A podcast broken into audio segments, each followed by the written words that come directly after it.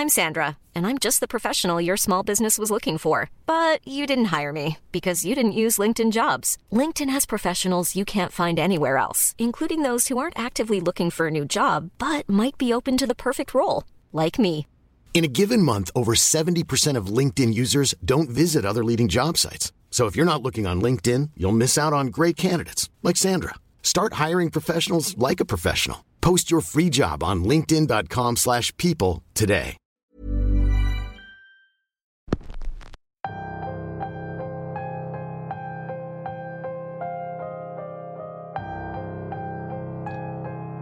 Todos en algún momento hemos tenido que usar una de estas aplicaciones de autos que funcionan como taxis. Y quien no lo haya hecho, seguramente ha tomado un taxi. Si bien la mayoría asocia los Uber con mayor seguridad, las cosas paranormales ocurren sin importar en qué te transportes. Y justo es de lo que trata el episodio de hoy. Bienvenidos una semana más a Radio Macabra, su programa favorito de la noche.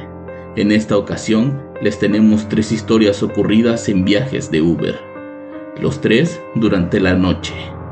¿Estarían dispuestos a subir alguno de estos viajes? El episodio de hoy se titula Ocurrió en un viaje de Uber y es traído para ustedes solo aquí, en Radio Macabra. Éxitos que te matarán de miedo. Mi nombre es Álvaro Ramos y el viaje está a punto de comenzar.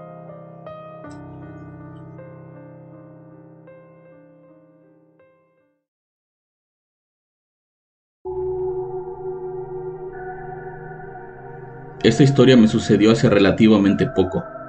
Desde esa noche no he podido olvidar todo aquel evento, pues aunque yo no las vi, la cara del conductor era de terror, lo cual no pudo ser actuado.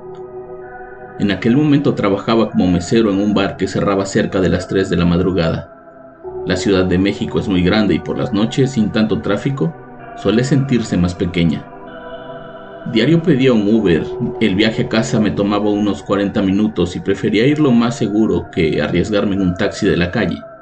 Justo en ese tiempo no tenían la mejor reputación.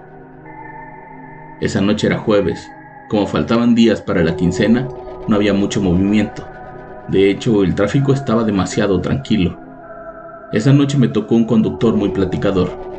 Yo también suelo ser una persona que le gusta hablar, así que el viaje estaba siendo muy agradable al menos hasta que llegamos a un semáforo en la avenida Tláhuac. El conductor se detuvo a esperar la luz verde y yo aproveché para mandar unos mensajes. De pronto, el brillo de la luz verde se reflejó en la ventana, pero no avanzamos. Levanté la cara y confirmé que ya estaba el SIGA. Miré al conductor que estaba completamente inmóvil con ambas manos en el volante y que movía los labios como si estuviera rezando. ¿Pasa algo? le pregunté. El hombre no respondió Únicamente me señaló con su mano hacia el frente.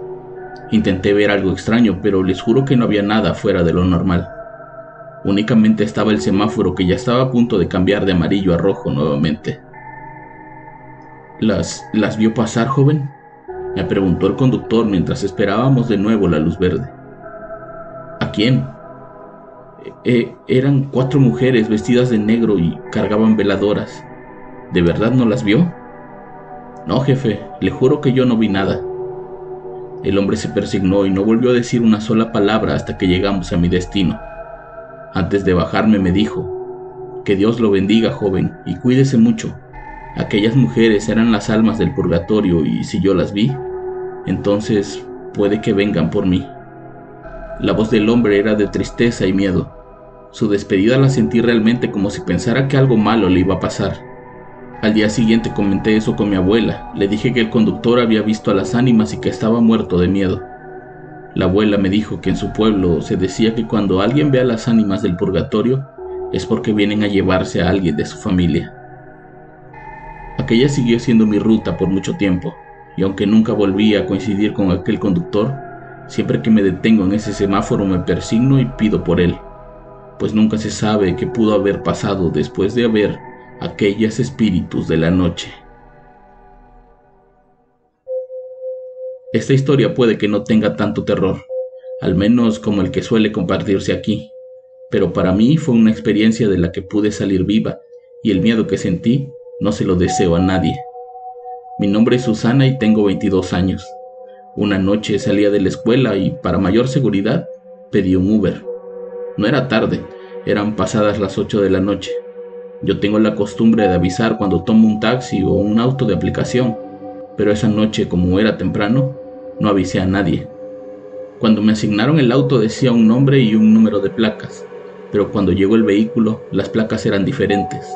Al principio no me quise subir, pero viendo lo que estaban tardando los autos y por el tema de no cancelar el viaje, terminé abordándolo. Ya íbamos como a mitad del camino cuando el tipo apagó el celular y me dijo que tomaríamos una ruta más corta, pues tenía que resolver un asunto personal. Eso ya no me dio buena espina y comencé a cuestionarlo. De inmediato le mandé la ubicación a mi hermano y le dije que el Uber estaba tomando otro camino. Las cosas en la ciudad no estaban como para que yo confiara ciegamente en ese hombre, así que le pedí que me dejara en una gasolinera que estaba más adelante. El hombre se negó, pues argumentaba que no podía cancelar el viaje y que tenía que llegar hasta el punto de entrega. Todo eso con el teléfono apagado. El tipo se metió por unas calles que no tenían semáforos. Manejaba una velocidad imprudente y cuando bajaba la velocidad se aseguraba que yo no pudiera abrir la puerta. Era obvio que me quería hacer algo. En mi mente quería gritar, pero por alguna razón no me atrevía.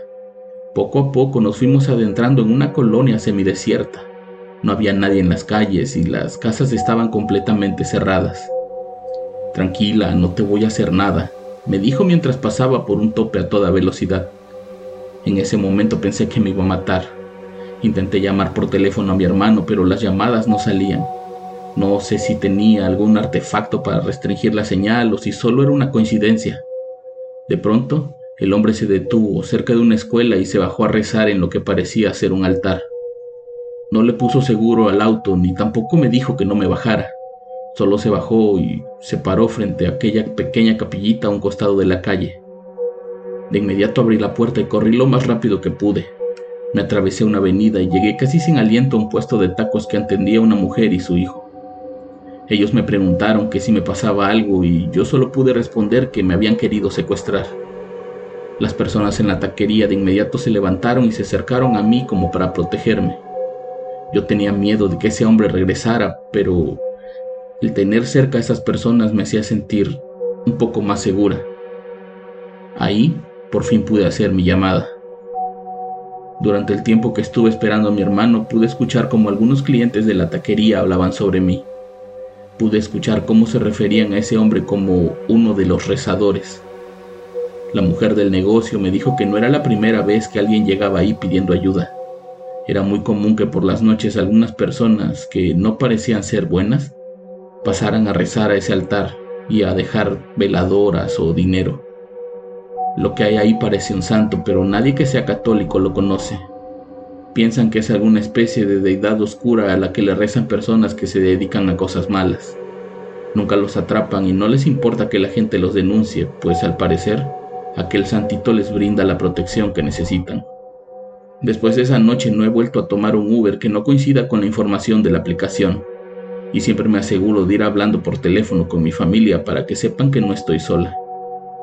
Sé que en parte fue mi culpa lo que pasó, pero creo que si comparto mi experiencia, alguien pueda tomar mi ejemplo y no exponerse a quién sabe qué tipo de personas que andan por las noches acechando a sus presas.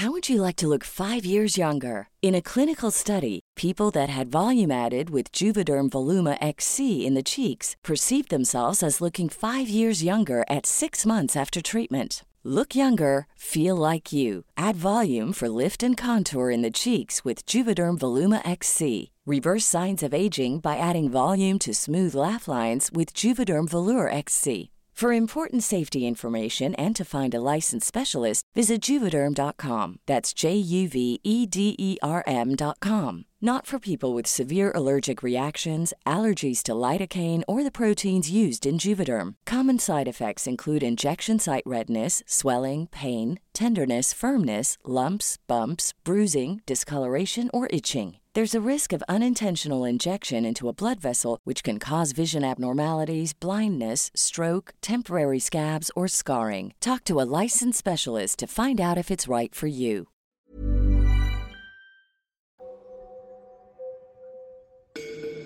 Soy conductor de Uber y desde que comencé en este trabajo me han pasado cosas para las que no tengo explicación.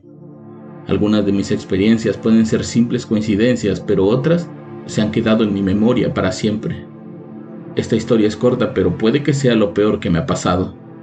Una noche venía de recoger a una pareja que salía de un concierto. Se dirigían a la zona centro a pasar la noche. Se notaba que ya llevaban algunas cervezas encima, pues hablaban arrastrando la lengua. De pronto nos detuvimos en un semáforo y de la nada salió un tipo completamente drogado, con la mirada perdida, sumamente delgado, como queriendo limpiar mi parabrisas. Le dije que no, pero el tipo ni siquiera me vio. Echó su líquido en el cristal y comenzó a pasar un trapo. Tenía la mitad del cuerpo sobre el coche y a pesar de que encendí los limpiadores, el tipo seguía haciendo el mismo movimiento.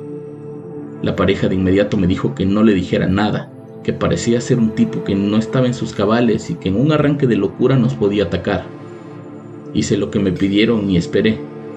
El semáforo cambió a verde y el tipo seguía limpiando en el mismo lugar con la mirada puesta sobre mí. Hacía ese movimiento una y otra vez sin quitarme la mirada y casi sin parpadear. Debo aceptar que su mirada me dio un poco de miedo. De pronto el tipo dejó de hacer lo que hacía y se paró al lado de mi ventana como esperando una moneda. Obviamente le dije que no y avancé. El resto del viaje transcurrió sin problemas. Dejé a la pareja y me salió un viaje hacia el poniente de la ciudad, a muchos kilómetros de distancia de aquel hombre. Nos detuvimos en un semáforo y de la nada salió el mismo hombre, de un lado que no pude ver. No era uno parecido, era el mismo. Al verlo cómo se arrojaba sobre el coche y comenzaba a limpiar el cristal, una sensación de escalofrío se apoderó sobre todo mi cuerpo. Los vellos de mis brazos se electrificaron y por un momento me paralicé. Esta vez el tipo terminó rápido y sin pedirme dinero caminó hacia el auto de atrás. Seguí mi camino y tal vez por los nervios casi choco con un señalamiento. El pasajero me preguntó si estaba bien, pues había notado que en el semáforo me había puesto muy nervioso. Le conté lo que me había pasado esa noche, más como para dejarlo salir que porque realmente creyera que todo eso era real. El hombre me dijo lo obvio, que la distancia entre un punto y otro era enorme y que difícilmente alguien en ese estado podría cruzar la ciudad caminando en tan poco tiempo. Tomé sus palabras como un alivio. Pensé que estaba cansado de manejar todo el día y que eso me estaba confundiendo toda la noche. Decidí que ese sería mi último viaje. Al dejar al hombre apagué la aplicación y me dirigí a mi casa para descansar.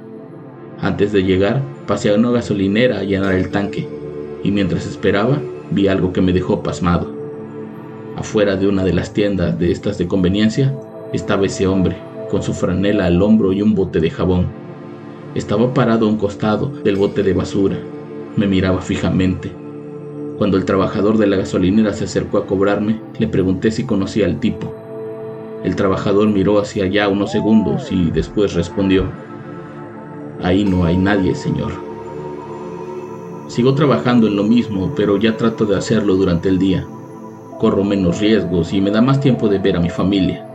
Y dicho sea de paso, me evito estar viendo a personas que tal vez nunca estuvieron ahí.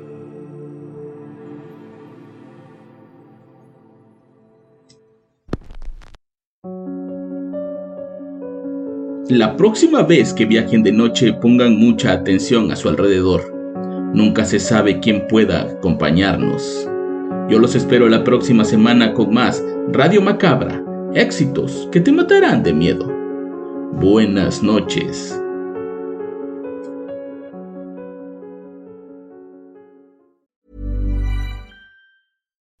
Would you like to look five years younger? In a clinical study, people that had volume added with Juvederm Voluma XC in the cheeks perceived themselves as looking five years younger at six months after treatment. Look younger, feel like you. Add volume for lift and contour in the cheeks with Juvederm Voluma XC. Reverse signs of aging by adding volume to smooth laugh lines with Juvederm Volure XC. For important safety information and to find a licensed specialist, visit juvederm.com. That's J U V E D E R M.com. Not for people with severe allergic reactions, allergies to lidocaine, or the proteins used in Juvederm. Common side effects include injection site redness, swelling, pain, tenderness, firmness, lumps, bumps, bruising, discoloration, or itching. There's a risk of unintentional injection into a blood vessel, which can cause vision abnormalities, blindness, stroke, temporary scabs, or scarring. Talk to a licensed specialist to find out if it's right for you.